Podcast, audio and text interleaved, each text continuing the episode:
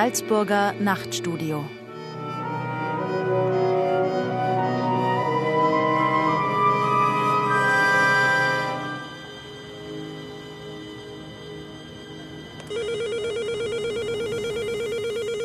Eine Stadt im Traum.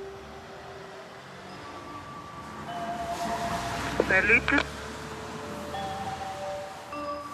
Wer läutet? Guten Abend. Wir sammeln Träume sammeln heute Nacht. In der Stadt Zürich. Und haben sie fragen, ob sie etwas geträumt haben. Traumstationen mit dem Schweizer Psychoanalytiker Olaf Knellesen. Gestaltung Katrin Makowski. Haben Sie etwas geträumt? Hören Sie uns? So klingt es, wenn San Keller, Performancekünstler, nachts von Haus zu Haus geht, einfach läutet, Träume einsammelt und vertont. Künstler und Psychoanalytiker treten hier in dieser Sendung gemeinsam als Traumfänger, Traumdeuter, ja Traumagenten auf. Und zeitweise entsteht so eine rätselhafte Atmosphäre. Eine Art hypnoider Zustand wie kurz vor dem Einschlafen oder Aufwachen. Und dann ist nicht ganz klar, war das nun ein Traum oder nicht? Und vor allem, wozu das Theater? Die Menschen so aus dem Schlaf zu reißen, um genau diesen Moment zu erwischen, in dem der Traum noch frisch ist. Es sind doch alles Störungen, Verzerrungen, Verrücktheiten, könnte man sagen, fast eine Art Hörspiel. Der Psychoanalytiker Olaf Knellissen, der sich in diesen performativen Kontext einnistet, verortet das Unbewusste, um das sich die Psychoanalyse nun mal dreht, in genau dieser Art von Übertragung. In der Übertragung als ein zentrales Konzept der Psychoanalyse erweist sich das Unbewusste immer wieder als Störendes, sagt er. Wie das gemeint ist, das zeigt sich in der Unschärfe des Sprechens, den Versprechern, im Traum, aber auch in der Traumarbeit, wie es bei Sigmund Freud in der Traumdeutung heißt. Olaf Knellesen, der gleich durch die Traumstationen einer psychoanalytischen Kunstaktion in Zürich führt, hat dabei Jacques Lacan im Sinn. Und Lacan wiederum, 1901 in Paris geboren, fühlte sich bei den Surrealisten seiner Zeit, aber auch bei den Linguisten, Poststrukturalisten und Mathematikern zu Hause. Er legte die Betonung auf das Sprechen und die Sprache, darauf, dass das Sprechen vieldeutig ist, wie die sprachliche Struktur selbst. Beides bestimmt unser Unbewusstes, das dadurch ein unstillbares Begehren, ein unaufhörliches Wünschen erzeugt. Und dieses Begehren stellte Jacques Lacan gern performativ, theatralisch, verstörend dar, wie hier in diesem Vortrag. Pourquoi dirais-je autre chose que ce dont il s'agit, justement, dans ce qu'il en est de l'inconscient. À savoir que le langage, ça n'a jamais, ça ne donne jamais, ça ne permet jamais de formuler que des choses qui ont Warum auch etwas anderes sagen als das, worum es sich handelt, wenn es um das Unbewusste geht? Zu wissen, dass die Sprache niemals etwas anderes formuliert als Dinge, die drei, vier, fünf, zehn oder 25 Bedeutungen haben. Ja, wir hören die. Doch zurück zu den Traumstationen und dieser Störaktion, Menschen nach ihren Träumen zu fragen. Und dann an der Übertragung zu scheitern, ganz einfach, weil die Gegensprechanlage nun mal das Problem ist. Er hat mit Absicht natürlich diese Gegensprechanlagen, weil das ja auch wieder ein mediales Ereignis ist, das auch immer wieder stört. Und auch diese Störungen haben ihn interessiert. Und da gab es dann so Dialoge über diese Gegensprechanlagen. Ich sage das jetzt auf Schweizerdeutsch. Da ruft der eine, hörst mich? Der andere, verstehst mich? Ich höre dich nicht. Ja, dann musst du auf den Knopf drücken. Welcher Knopf? Und so weiter und Sachen und so weiter. Und das ist so, wenn man das hört, es ist so intensiv und gleichzeitig, man kann einfach nicht aufhören zu brüllen. Und gleichzeitig, ich musste immer dran denken, das ist unsere analytische Situation. Ist gut so? Ja. Ah, sorry, ich kann es erzählen, ohne äh, dass ich den Knopf drücke. Wir sind eigentlich ständig in dieser Position, dass wir eigentlich immer fragen, hörst du mich? Verstehst du mich? Nein, ist es, irgendwie haut's nicht hin. Und das ist doch das. Du musst, du musst den Knopf drücken. Äh, ich, ich habe geträumt, aber ich kann mich nicht daran erinnern. Aber ich erzähle jetzt einfach den Traum, äh, den ich irgendwie vor ein paar Tagen hatte. Äh Was im Traum natürlich auch ständig gegenwärtig ist, nämlich diese Dimension, dass man sich auch eben doch nie ganz versteht.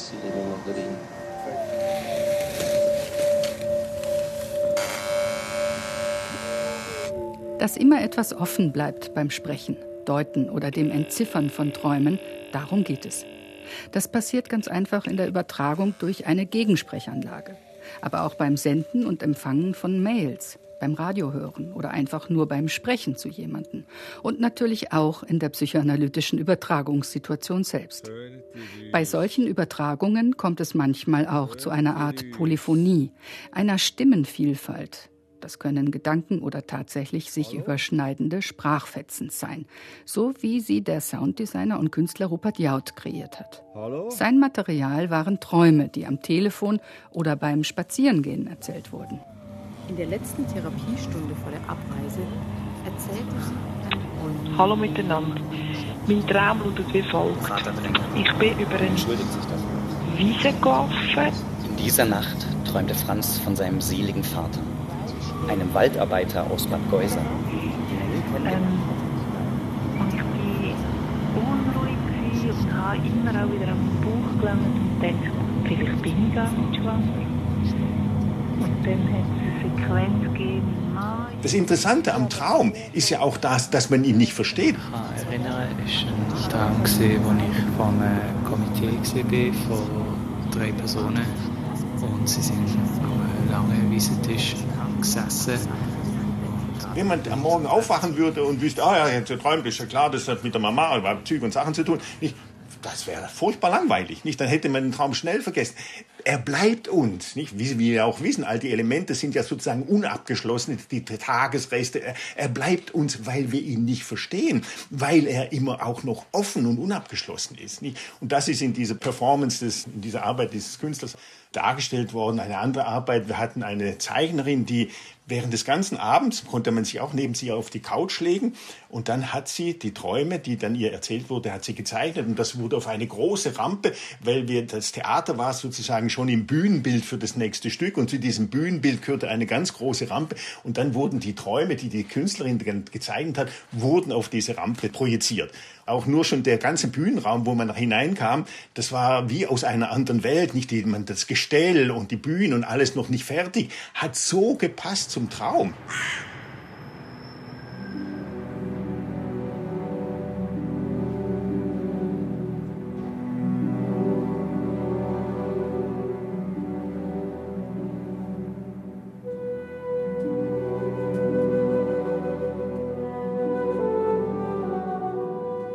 Agent Traum hieß dieses Festival mit 1001 Träumen, Vorträgen und Partys im Theater Neumarkt von Zürich. Eine Aktion, die sich aber auch über die ganze Stadt ausbreitete. Bürger, Psychoanalytiker und Schauspieler haben sich über den Traum gebeugt und zusammengefunden. Die Künstlerin Sophie Schmid aus München erinnert sich. Ja, meine Träume, die waren extrem in den letzten Wochen. Ich hatte eine Begegnung mit einem Einsiedlerkrebs beim Schulwandertag im Zoo in München. Er hat mich sehr berührt. Ich hatte mich ja auch in der Masterthesis mit Einsiedlerkrebsen beschäftigt und mit Jakob Johann von Uexküll, einem Biologenphilosoph, der darüber geschrieben hat, dass den Krebsen ein Fühler nachwächst, wenn sie ein Auge verlieren. Ist das nicht wunderschön? Dieser Krebs in München im Zoo hatte einfach wahnsinnig viele Fühler und hat ein Fühlerballett aufgeführt, um das Stück Melone in seinen Mund zu führen. Das war so kompliziert, unpraktisch und schwierig und so schön gleichzeitig. Daraufhin habe ich mich über Einsiedlerkrebse informiert, immer vor dem Einschlafen im Bett. Es gibt ein berühmtes Beispiel von Kekulé, nicht, der den Benzolring im Traum entdeckt hat. Das ist wunderbar, wie man sehen kann, nicht wie der Alltag die, all die Szenerien, in denen wir leben, eigentlich immer auch ganz stark mit determiniert sind von dem, was in unserer Nacht, äh, in der Nacht und nicht zuletzt auch in den Träumen eben auch vor sich geht. Träume können also auch Vorzeichen eines später sich abzeichnenden, bewusstseinsfähigen, kreativen Aktes sein.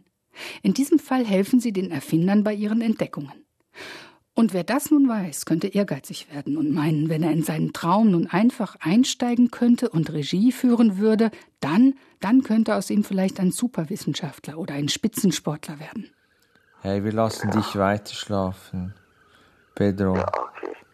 Ja, aber ist ähm, schön. Träum gut weiter. Ja. Danke fürs Abnehmen. Bis bald. Ciao. Ciao, Pedro. Ciao. Ciao. Ciao, ciao. Ciao. Schlaf gut. Träume sind wie Kunstwerke, könnte man sagen. Wie Kunstwerke unserer Psyche.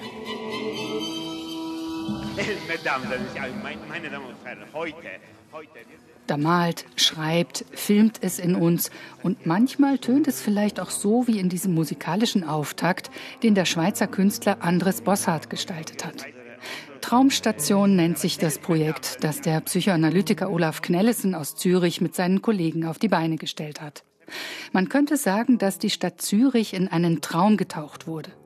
Menschen konnten ihre Träume in Traumboxen, die in Hotels oder Bars aufgestellt waren, stecken oder auch einfach E-Mails schreiben und dann bekamen sie von den Analytikern eine Deutung zurück.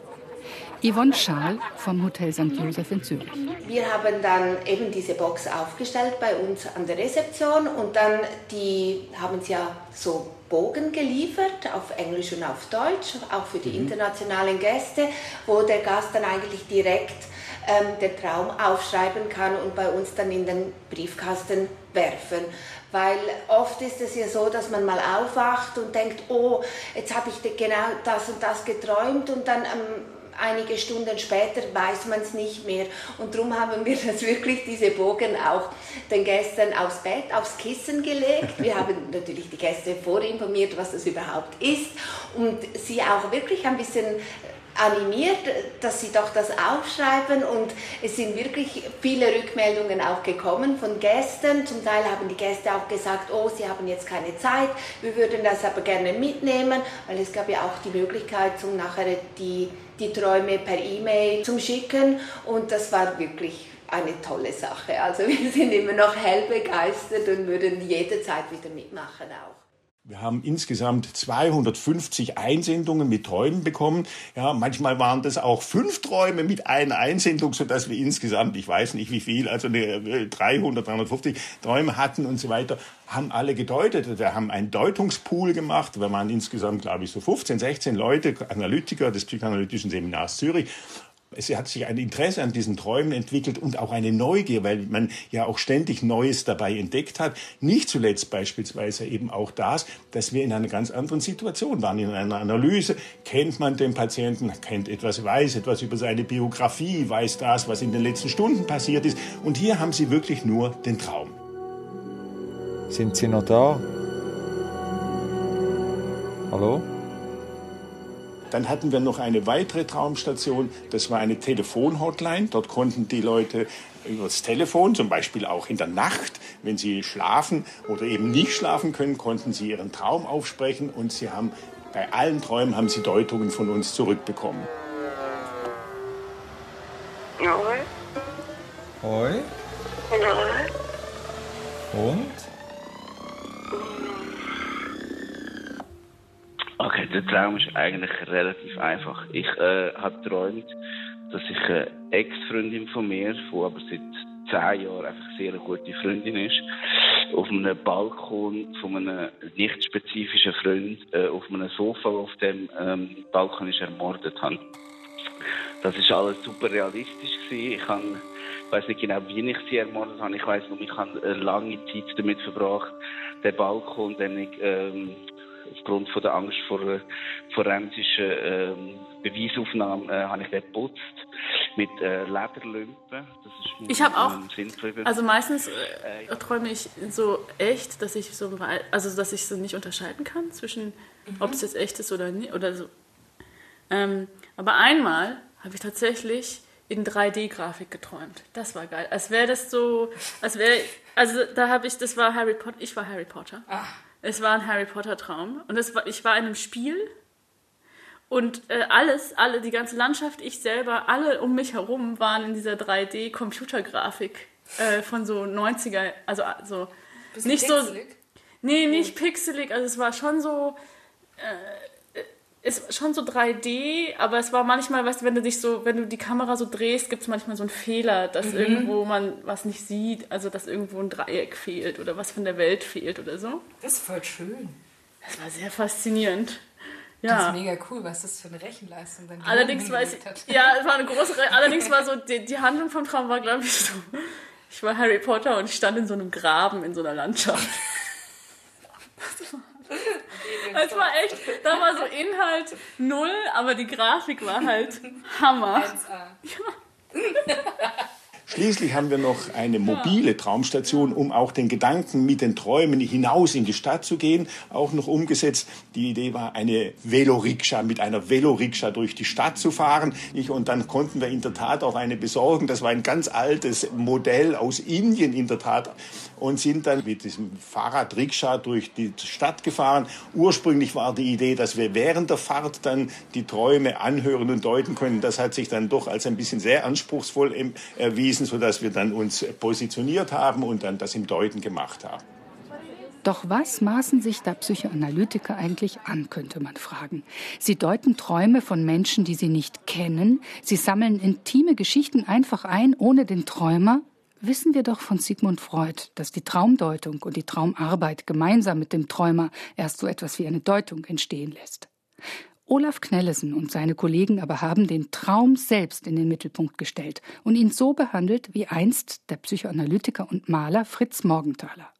Fritz Morgenthaler hat das freie Assoziieren betont. Und dann ist es so wie beim Betrachten eines Bildes, auf dem jeder etwas anderes entdeckt. In der Tat ist es ja so, dass schon bei Freud die Deutung der Träume, das Verständnis der Träume an die Assoziationen der Träumer ja, Analysanten dann natürlich in der Regel bei Freud waren natürlich ein Großteil der Träume von ihm selber. Das heißt, er hat selber dazu assoziiert, dass das aber an die Assoziation der Träumer gebunden ist.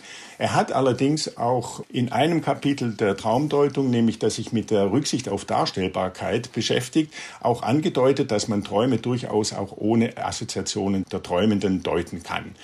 Morgenthaler hat das, wenn man so will, sozusagen ernst genommen. Morgenthaler war im Übrigen auch Künstler. Er war nicht nur Psychoanalytiker, er war auch Künstler. Das ist vielleicht in dem Kontext nicht ganz uninteressant. Ja. Und er hat eines gesagt, ja, natürlich sind die Assoziationen wichtig, aber ich nehme auch als Assoziation all die Geschichten, die in den Stunden selber auch passieren. Das sind auch Assoziationen zu dem Traum. Nicht? Morgenthaler hat den Traum natürlich auch als Analytiker auch ganz stark ausgerichtet auf die analytische Situation, auch auf die, nicht zuletzt auf die Übertragung, auf das, was sich im Traum zeigt, in Bezug auf die Übertragung, in Bezug darauf, was sich in dieser Übertragung aktualisiert, um auf die Art und Weise den analytischen Prozess, wie er es genannt hat, auch einerseits verstehen und andererseits weitertreiben zu können. Er hat sozusagen damit schon ein gewisses Shifting zu Freud vorgenommen, hat sogar gesagt, den Träumer nach Assoziation zu fragen, kann sehr häufig als Widerstand verstanden werden, weil man damit sozusagen etwas, von dem man auch gepackt wird in den Traum, weil der Traum, das Unbewusste, das sich in diesem Traum aktualisiert, auch immer auf den Analytiker als Traumobjekt richtet. Und damit schiebt man, ja, sagen Sie mal, was Sie dazu einfällt, schiebt man die ganze Geschichte auch wieder von sich weg. Deswegen sagt er, ich nehme einfach das, was sonst ohnehin auch in den Stunden da passiert, als Assoziation für das Verständnis. Ja, das ist so. Es, es ist so, ja.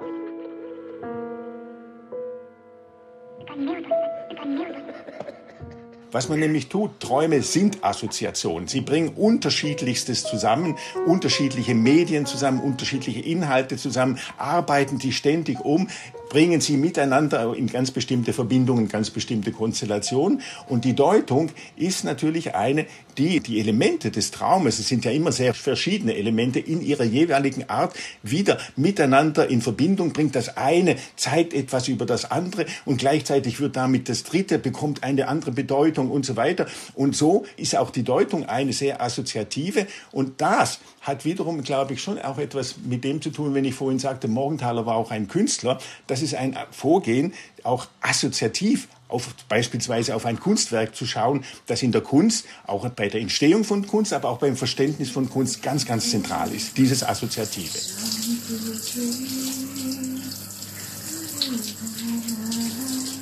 Shower of a Dream. Das, was Sie da hören, ist eine traumhafte Dusche von Natalia Drabik. Natalia Drabik ist eine der Preisträgerinnen von The Missing Link, einem Wettbewerb, den das Psychoanalytische Seminar Zürich alle zwei Jahre ausschreibt. Prämiert werden Arbeiten, die den interdisziplinären Austausch zwischen Psychoanalyse, Künsten und anderen Wissenschaften befördern. Denken, Sprechen, wissenschaftliches Arbeiten, Kunstproduktion und Erfahrungen aus der klinischen Arbeit mit Patienten gehen Verbindungen ein, assoziieren sich also miteinander, wie Olaf Knellesen sagt. Und auch hier liegt die Betonung wieder auf dem nicht abgeschlossenen, einer fortlaufenden Metamorphose. Ich würde sogar sagen, das psychoanalytische Denken ist entgegen dem weit verbreiteten Verständnis eigentlich kein reflektierendes, sondern ein assoziatives. Dieses assoziative Denken, also drauf loszufantasieren, egal ob das nun logisch klingt oder nicht, was einem dann so zu einem Traum einfällt, genau das ergibt dieses Deutungsgewebe und einen Denkraum, aber sicher keine ein für alle Mal gedeutete, unbewusste Wahrheit. Ein Traum hat nicht einfach eine Wahrheit. Ein Traum ist etwas, das immer sehr unabgeschlossen ist, das auch immer weitergeht und eben auch da verschiedene Situationen assoziiert miteinander. Und das heißt, nicht auch die Deutung ja, kann nie abschließend sein. Die Deutung ist sozusagen ein nächstes Stück, ein nächstes Teil dieses Traums und sie wird wieder weitergehen. Man kennt das ja sehr gut, wenn man nachts einen Traum geht, sitzt man am Frühstückstisch, erzählt es seinem Partner, seinem Freund, seiner Partnerin, weiß der Teufel. Damit erzählt, hört die zu, sagt dann wieder etwas, damit wird es wieder anders. Man weiß es ja schon beim Erzählen. Es ist das, was man erzählt, ist schon nicht das Gleiche, was man geträumt hat. Und so geht das eigentlich immer weiter und es trägt sich auch in das andere hinein. Also Träume sind eben auch etwas Unabgeschlossenes. Sie sind immer wieder auch sehr offen, was auch ermöglicht, nicht, dass sie immer wieder sich umgestalten, aber auch umgestaltet werden müssen dass der Traum eben nicht nur eine Seite, eine Bedeutung hat, sondern offen ist und je nach Kontext und Erzähler seine Gestalt ändert oder erst entwickelt, das hat das Kunstprojekt der Schweizer Psychoanalytiker für die Menschen in Zürich jedenfalls performativ und lustvoll zutage gefördert. Ja, das ist so. Es, es ist so, ja. Dabei taucht natürlich immer wieder die Frage auf, was denn nun ein Traum eigentlich ist, was ihn kennzeichnet. Hallo?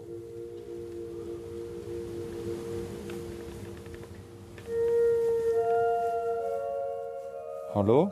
Freud sagt, hat die Traumdeutung, nicht der Traum selber, sondern die Traumdeutung, aber eigentlich müsste man das auch auf den Traum übertragen, ist die Via Regia zum Unbewussten, zum Verständnis des Unbewussten. Das heißt, im Traum manifestiert sich, aktualisiert sich, medialisiert sich auch immer Unbewusstes. Wir wissen von Freud, das medialisiert sich noch in verschiedenen anderen Aktionen, beispielsweise in Versprechen, teilweise auch in eben Fehl, nicht nur Fehlleistungen, auch, also in Fehlleistungen, auch in Fehlhandlungen. Das heißt, auch das, was wir tun, wie auch die Symptome, das, was wir tun, ist immer ganz stark mitgeprägt vom Unbewussten. Das heißt, wenn wir rausgehen und sozusagen in den Straßen laufen, andere Menschen treffen, die Gebäude uns anschauen und so weiter, die ganze Stadt, sind wir eigentlich auch immer sozusagen in Produktionen, die mit unserem Unbewussten zu tun haben, die auch mit unseren Träumen zu tun haben. Ich meine, wenn man an Architektur denkt, was ist Architektur? Anderes als sozusagen die Manifestation und die Aktualisierung von Träumen.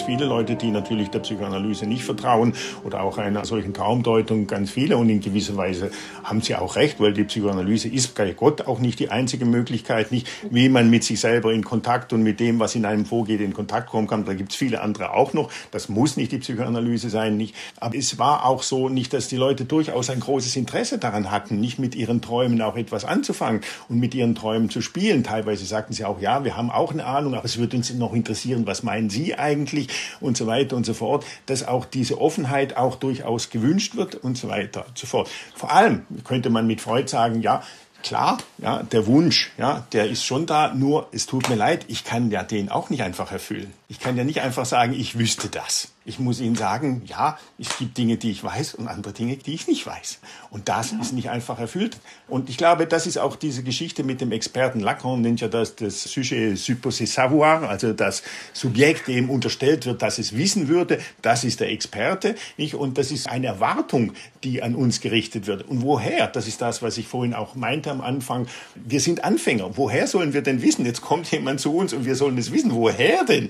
Das Einzige, was wir tun können, und man könnte sagen, wenn irgendwo unsere Expertise liegt, dann wäre sie genau dort dass wir uns nämlich dem aussetzen, dass wir es nicht wissen. Wir haben es mit dem Unbewussten zu tun, das man ja auch nicht wissen kann. Darauf hat Morgenthaler immer sehr deutlich verwiesen. Das, was man weiß, ist nicht das Unbewusste. Ne? Weil das Unbewusste weiß man nicht. Was natürlich auch eine ganz bestimmte Haltung gegenüber dem Wissen, dass man es einerseits begrüßen kann, weil das sind Erfahrungen und das sind Niederschläge von Erfahrungen, dass man aber gleichzeitig auch wissen muss, es ist nicht abgeschlossen und es ist nicht abschließend, sondern das, womit wir zu tun haben, das ist ja auch das Hochinteressante, ist das, was dieses Wissen auch immer wieder umbildet, auch immer wieder in Frage stellt, es auch immer wieder herausfordert, auch uns herausfordert, uns diesen anderen Dingen immer wieder zu stellen. In dieser Nacht träumte Franz von seinem seligen Vater, einem Waldarbeiter aus Bad Geusern, den er nie kennengelernt hatte, da er nur wenige Tage vor seiner Geburt von einer morschen Stieleiche erschlagen worden war und er angeblich zu Lebzeiten kaum mehr gesprochen hatte als im Tode. Im Traum gingen sie zwischen stillen Feldern einen Weg entlang. Franz war noch klein und hatte Staub in den Haaren. Hoch über ihnen glühte die Sonne, und der Vater verschmolz mit seinem eigenen Schatten. Sie kamen zum großen Amt und betraten die marmorglänzende Eingangshalle. In der Mitte saß ein dicker Mann und stempelte in rasender Geschwindigkeit seine Schreibtischunterlage ab. Schnell reihte sich eine Menschenschlange vor ihm auf. Jeder wollte einen Stempel. Doch der Dicke hörte nicht auf das Bitten und Flehen. Immer wieder ließ er den Stempel auf seine Unterlage hinuntersausen. Die Schläge hallten wie Kanonenschüsse durch den Raum, während ein goldenes Horn laut und scheppernd große Zeiten ankündigte. Der Vater nahm Franz an der Hand und versuchte sich in die Menschenschlange zu drängeln. Er hatte Angst. Seine Hand war trocken und rau wie ein Stück Holz. Verzeihung, sagte er immer wieder, mehr zu sich selbst als zu den Leuten. Verzeihung, Verzeihung, Verzeihung. Genau, sagte der dicke Postbeamte triumphierend und stieß dem Vater seinen Stempel auf die Stirn. Zukunft stand drauf. Und zwischen den Buchstaben lief in dünnen Spuren das Blut hinunter. Franz erwachte schweißüberströmt und mit einem seltsamen Flimmern hinterm Herzen. Noch während des halbbetäubten Herausstrudelns aus dem Schlaf schrieb er seinen Traum auf ein Blatt Papier. Ein Spaziergang mit dem Vater. Die Sonne brennt. Und wir gehen ins große Amt, wo ein dicker Mann herumstempelt. Der Vater drängelt und entschuldigt sich dafür.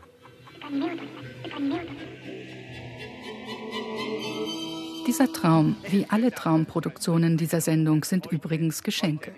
Geschenke von Träumern, Schauspielern und Mitagenten der Traumstationen Zürich. Es ist Material, das durch das Weitertragen in einen neuen Kontext neu erklingt. Der Psychoanalytiker Olaf Knellissen hat das genauer in einer seiner Publikationen mit dem Titel Übertragung und Medialität im Journal für Psychoanalyse beschrieben. Dass er dabei auch digitale Medien, also das Performative für die Publikation nutzt, versteht sich von selbst. Ein Buch ist also nicht nur ein Buch, ein Artikel nicht nur zum Lesen. Nein, hören, sehen, lesen, das assoziiert sich, verbindet sich, erklärt Olaf Knellesen. Und in diesem Geflecht der verschiedenen Medien und Sinne entsteht nun auch aus den Traumstationen eine Publikation im Verlag Scheidecker und Spieß. Es gab in der Antike zu den Traumdeutern gab es auch die Seher, Theresias. Bei Theresias ist eines interessant und das verweist, glaube ich, auf das, worum es mir da auch geht und worum es bei der Sache, glaube ich, auch geht. Theresias war ein blinder Seher. Ja? Und das ist sehr entscheidend, nicht? Weil, gerade weil er blind war, hat er sozusagen eine andere Art des Sehens. Er hat auch das gesehen, was man eben nicht sehen kann. Ja? Weil er eben auch sein Sehen auf etwas anderes gerichtet war, als das, was man direkt immer von den Augen hat. Und ich glaube, auch bei den Traumdeutern, nicht? Geht es auch darum, diese Art von Blindheit ja, und diese Art von Nichtwissens, ich weiß nicht, was soll es bedeuten, ja, so diese Art des Wissens auch immer wieder aufrechtzuerhalten, auch diese Art von Blindheit, weil sie einem dazu zwingt, auch immer wieder woanders hinzuschauen und etwas anderes zu sehen als das, was man eh schon glaubt, immer wieder sehen zu können. So. Und das ist ganz sicherlich auch das, was auch in der Antike diesen Traumdeutern oder diesen Sehen eine große Anerkennung gegeben hat, dass sie eben nicht einfach nur die Experten waren, sie waren Experten auch darin, eben blind sehen zu können. Ja. Und dieses blind sehen zu können ist eigentlich auch ein sehr schönes Bild, ja, gerade wenn man den Ödipus nimmt, nicht ein sehr schönes Bild für uns Analytiker. Und zwar eines, das man auch vielleicht manchmal ein bisschen ernster nehmen sollte, als man es tut, weil man auch immer wieder in Gefahr ist, nicht auch zu denken, doch, doch, wir wissen es ja ganz genau, nicht? und das, wir wissen ja auch vieles, aber Gleichzeitig sollte man diese Art von Blindheit auch nicht ausklammern, sondern man sollte sie pflegen. Man sollte auch sie annehmen und sich von ihr anstecken lassen und damit auch andere wieder weiter anzustecken. You are now listening to the wind blowing from southwest to north at a speed of 3.6 miles per hour.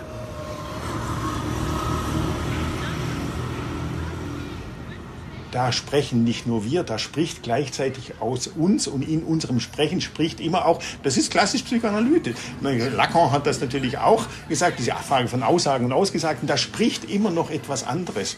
So, und das gilt nicht nur für das Sprechen und natürlich ebenso gilt es auch für das Denken und es gilt aber auch für unser Tun. Als hätten wir Ja, das ist so. Die Wände sind schwarz. Oh ja.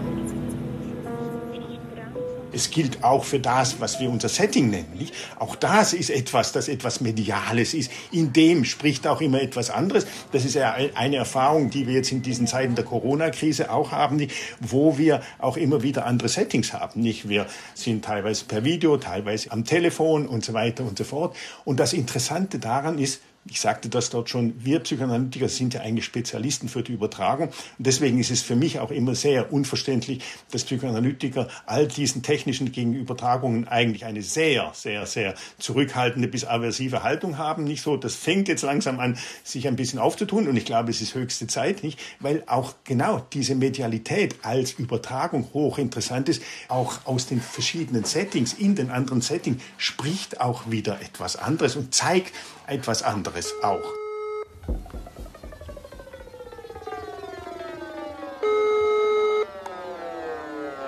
Bereits Sigmund Freud schreibt 1912 in Form eines Sprachbildes vom Telefon, wie er sich die Übertragung von unbewusst zu unbewusst vorstellt. Da heißt es, er, der Arzt, soll dem Unbewussten des Kranken sein eigenes Unbewusstes als empfangendes Organ zuwenden, sich auf den Analysierten einstellen, wie der Receiver des Telefons zum Teller eingestellt ist. Versuch es zu packen.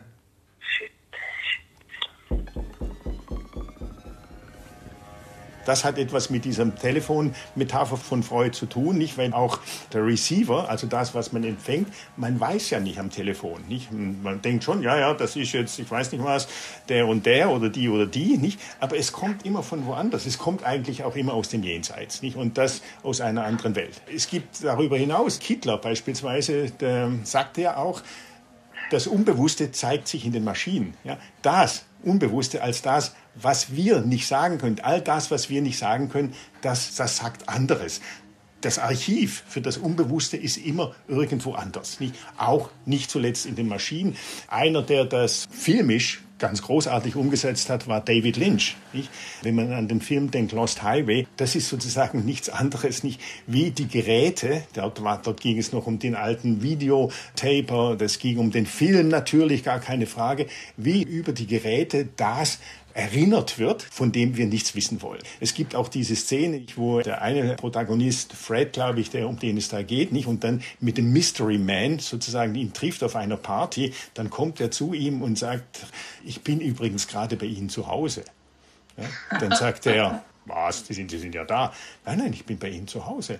Rufen Sie mal zu Hause an. Und dann telefoniert er, ruft zu Hause an und dort nimmt er ab.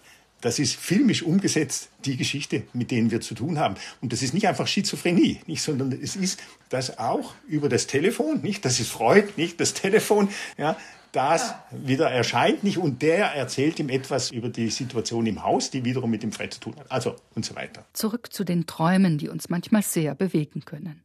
Der Sounddesigner Rupert Jaut hat diese Bewegungen auch ganz wörtlich genommen und eine Klangreise komponiert. Er zeichnete die Erlebnisse von Menschen auf, die einer ganz bestimmten Spur gefolgt sind. Wer wollte, konnte sich nämlich über Kopfhörer Träume vorspielen lassen und so durch Zürich lustwandeln, bis er im Garten der Träume gelandet ist. Die Künstlerin Sophie Schmid erinnert sich, wie das war. Spaziergänge erzählen dann von ihren Träumen, der uns Hörer wiederum direkt in das Klangereignis dieses Traumgartens führt.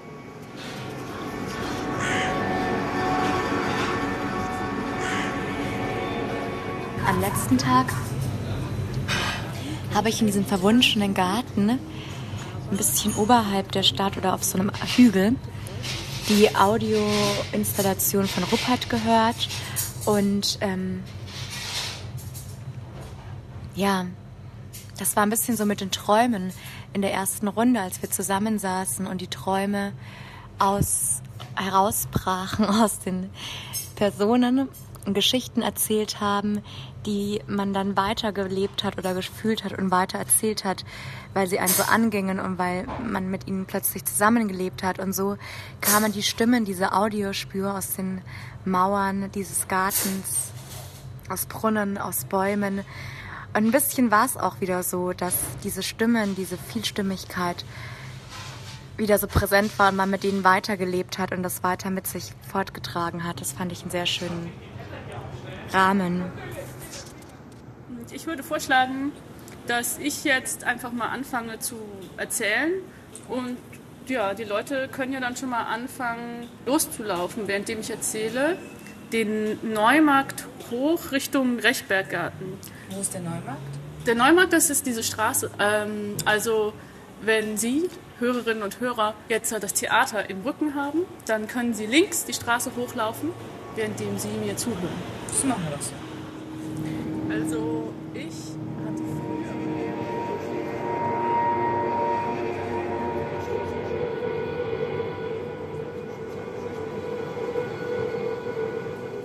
So, jetzt sind wir ja schon fast bei dem Garten.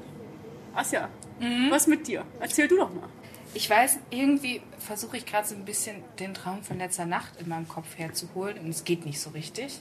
Es gibt so Träume, die einem so prägen, weil die so krass waren. Und die sind alle aber irgendwie gerade ein bisschen länger her gefühlt.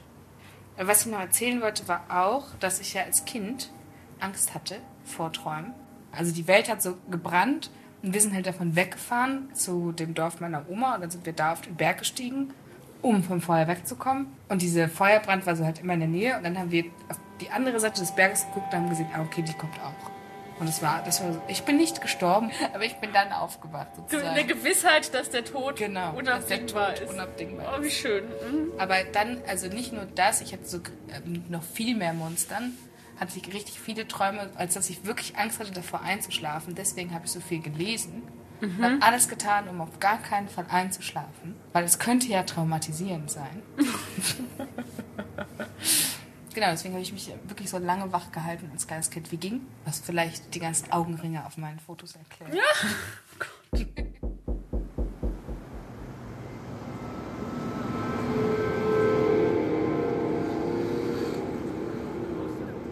Es kann auch beunruhigend sein, nicht? Es kann auch Angst auslösen und das ist etwas, das wir ja auch mit unserer Deutung nicht einfach aufheben können, weil der Traum natürlich immer auch etwas beängstigendes ist, nicht? Und man kann damit etwas machen, so dass sich auch diese Angst eben auch wieder verändert oder so. Aber möglicherweise lässt sie sich auch nicht einfach auflösen und man darf ja auch nicht vergessen, dass die Angst ja auch nicht einfach nur etwas Schlechtes oder Hinderliches ist, nicht so? Das kann sie durchaus werden, aber sie ist auch immer Teil, das, das wissen wir eigentlich ohnehin, sie ist Teil unseres Lebens und nicht zuletzt ist sie auch Teil des Wünschens. Es gibt außerdem immer mehr hohes Kraut. Spitz- und breitwegerig ähnliche Pflanzen. ähm, aufgrund von der Angst vor forensischen ähm, Beweisaufnahme äh, habe ich dort geputzt. Mit äh, Im Traum, wie wir in dieser Arbeit von Rupert Jaut hören, sind Logik, Zeit und Ort, wie es bereits in der Traumdeutung von Sigmund Freud heißt, aufgehoben. Und so können sich Stimmen und Sinneseindrücke verbinden, verwirren und wieder entzerren. Manchmal ist aber auch alles scheinbar ganz klar, wie in diesem Traum. Du bist entlassen, entlassen, entlassen. Du bist entlassen. Überall greifen die roten Hände nach mir, wollen mich packen. Immer schneller renne ich den schwarzen Gang entlang, weg von hier. Es wird enger. Wohin führt er nur? Ihre Worte kriegen mich nicht. Ich laufe schneller, schneller. Sie liebt dich nicht, du bist widerlich. Sie liebt dich nicht, du bist widerlich, widerlich, widerlich. Sie liebt dich nicht, du bist widerlich, widerlich. Sie liebt dich nicht, du bist widerlich, widerlich. Sie liebt dich nicht, du bist widerlich. Der Papagei auf meiner Schulter zerbröselt. Wo ist er hin? Vor mir ein schwarzes Loch, der niemals endende Gang. Etwas zieht mich runter, zieht mich in die Tiefe, greift nach mir. Die Nacht hört niemals auf. Mein Name ist Angst. Der Wunsch und die Angst, ja, die Lust und die Angst nicht, sind nicht voneinander zu trennen. Deswegen gibt es ja auch die schönen Ausdrücke der Angstlust und der Lustangst. Nicht so, das lässt sich nicht voneinander trennen. Und wenn man keine Angst mehr hätte, würde das möglicherweise auch dazu führen, dass es auch mit der Lust ein bisschen schwierig wird. Ich befinde mich in einer tiefen Grube mit erdigen Wänden. Plötzlich entpuppt sich die Grube als Raubtiergehege, wie es sie in den Zoos gibt. Mit Felsen und da und dort Pflanzen und Bäumen. Im selben Moment, als ich die Situation so wahrnehme, entdecke ich auch einen Löwen, der in etwa acht Meter Entfernung auf dem Boden liegt und den Kopf hebt. Er beginnt Witterung aufzunehmen.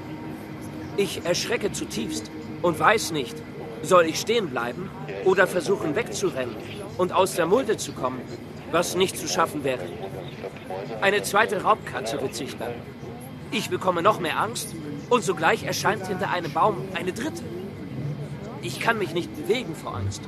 Es geht auch alles sehr schnell. Die dritte Raubkatze kommt auf mich zu und wie sie näher kommt, entpuppt sie sich als Frau, die ein Löwenkostüm trägt. Eines, wie man es an der Fastnacht sehen kann. Die Hände sind kaschiert als Löwenpfoten und auf dem Kopf eine Art Löwenkopfmütze. Daran hängt ein Umhang aus Löwenfällen. Sie kommt rasch auf mich zu und stellt sich mit ausgebreitetem Umhang schützend vor mich hin, so dass mich die Löwen, die in der Zwischenzeit immer näher gekommen sind, nicht mehr sehen und nicht mehr riechen können. Im Schutze des Umhangs der Frau gelingt es mir, aus der Grube zu klettern und dabei habe ich das Gefühl, dass mir mit ihr nichts mehr passieren kann. Dann erwache ich.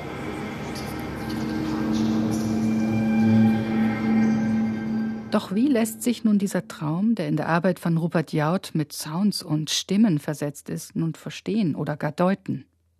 Sigmund Freud jedenfalls unterschied in seinen Überlegungen zum Traum den manifesten vom latenten Traum. Ich glaube, bei diesem Verhältnis von latent und manifest, dass man sich ja durchaus vorstellen kann, auch wenn man jetzt nicht Psychoanalytiker ist, das eine ist, was das in der Schwebe ist, eben latent, und das andere ist das, was dann manifest wird. Bei diesem Verhältnis von latent und manifest, und das, glaube ich, ist auch wichtig für die Psychoanalyse, kann es sich nicht um eines handeln, das so genau definiert ist. Ja, das ist das Latente und das ist das Manifeste, sondern es ist etwas, das in einem ständigen Prozess miteinander ist. Das Wesentliche an der Traumdeutung das Freud in unterschiedlichster Art und Weise immer wieder in den Vordergrund gestellt hat, ist die Traumarbeit. Ja, und die Traumarbeit ist eines, eine ständige Umwandlung von etwas. Und auch den latenten Traumgedanken darf man sich nicht als etwas vorstellen, das einfach gegeben ist. Ja, da würde jetzt beispielsweise der ödipale Wunsch, ja, mit der Mutter zusammen zu sein, das wäre sozusagen der latente Traum mit Gedanken. Das ist, glaube ich, ein Irrtum.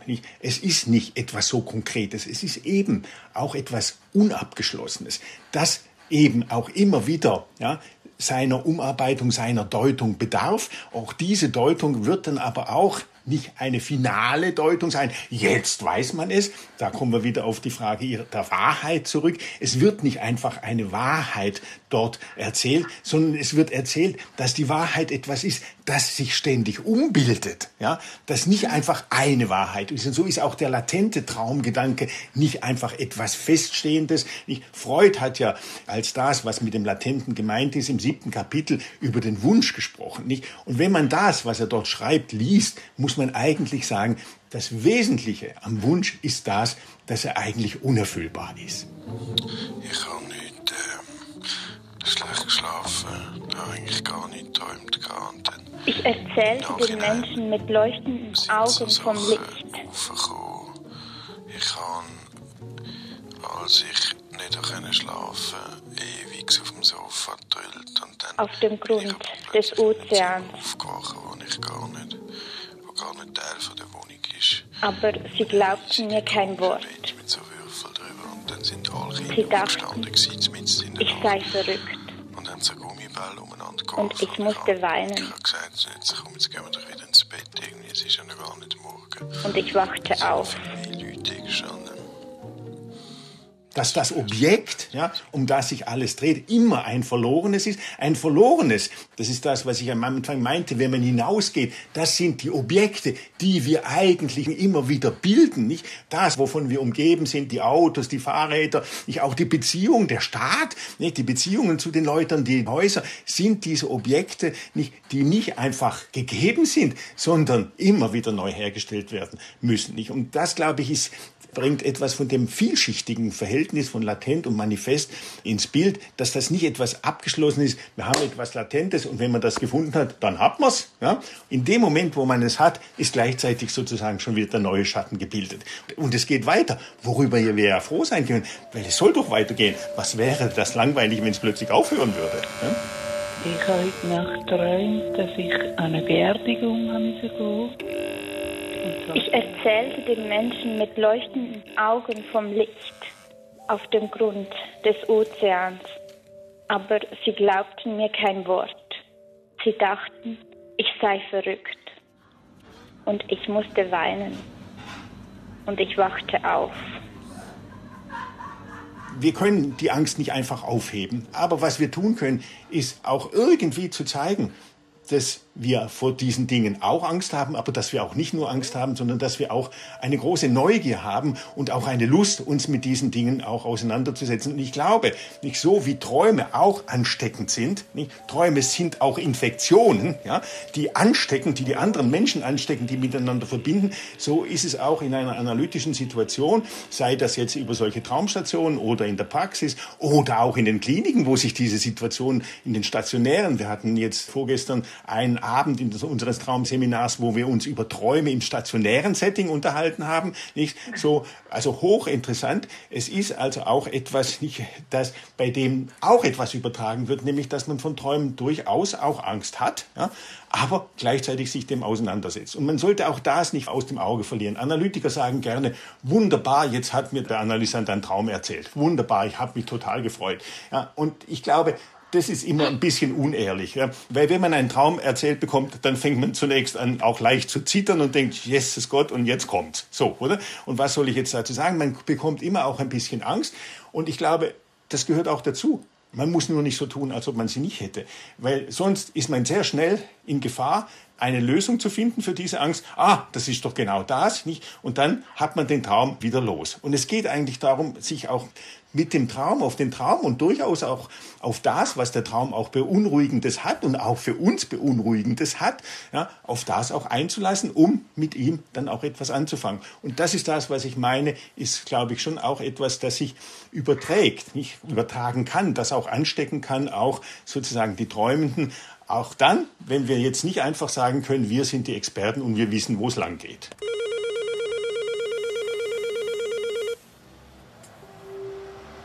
Traum mit den Hunsrücker Mäusen. Und zwar hatte ich ein Haus gekauft im Hunsrück, so Balken überall. Ja, Fachwerkhaus war das, glaube ich, teilweise zumindest. Es hatte viel Kelleranteil. Und jedenfalls wollte ich da einziehen.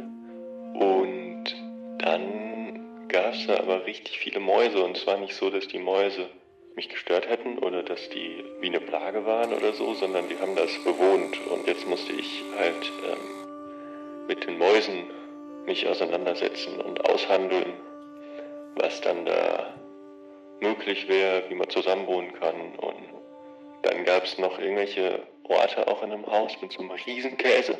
Wahrscheinlich auch ein Grund, äh, dass die Mäuse das da mochten. Das war wie so ein Speicherraum, der das Haus auch für mich jetzt nicht unattraktiv gemacht hat. Und irgendwas war auch noch mit Ratten. Ratten waren auch noch irgendwie mit dabei, aber die waren so klassisch böse. Wie Ratten immer so böse sind. Und ja, ich weiß dann gar nicht, ob ich richtig dann da eingezogen bin oder ob die Mäuse dann da gewohnt haben. Ich glaube, die Mäuse haben dann eher so den Keller auf jeden Fall belegt. Und ich bin dann eher so Richtung Dach gegangen, also schon so mit bisschen Abstand. Genau, das war mein Traum mit der Hunsrücker Mäuse-Wiki.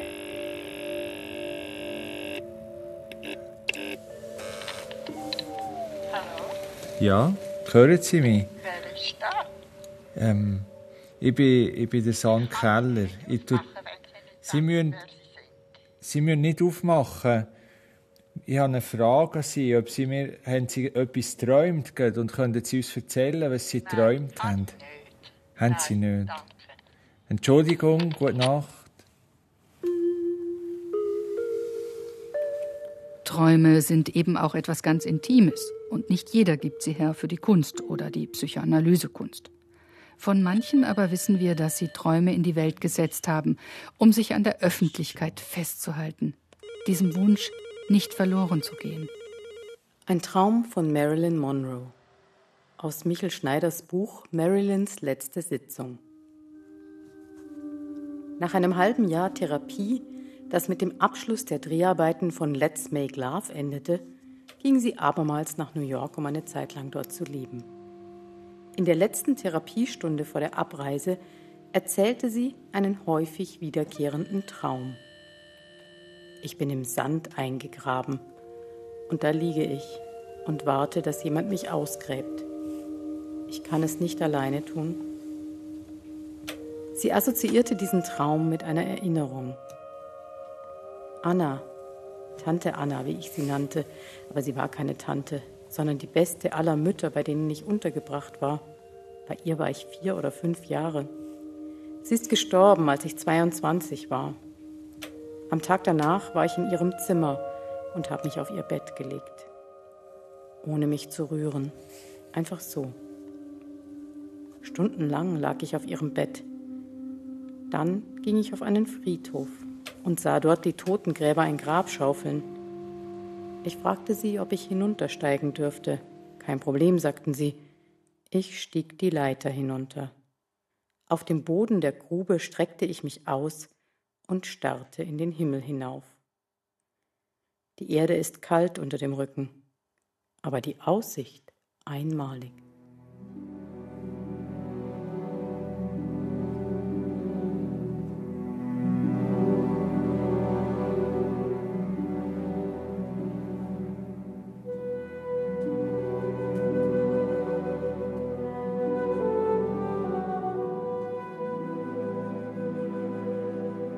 Sie hörten Eine Stadt im Traum. Traumstationen mit dem Schweizer Psychoanalytiker Olaf Knellesen. Gestaltet von Katrin Makowski.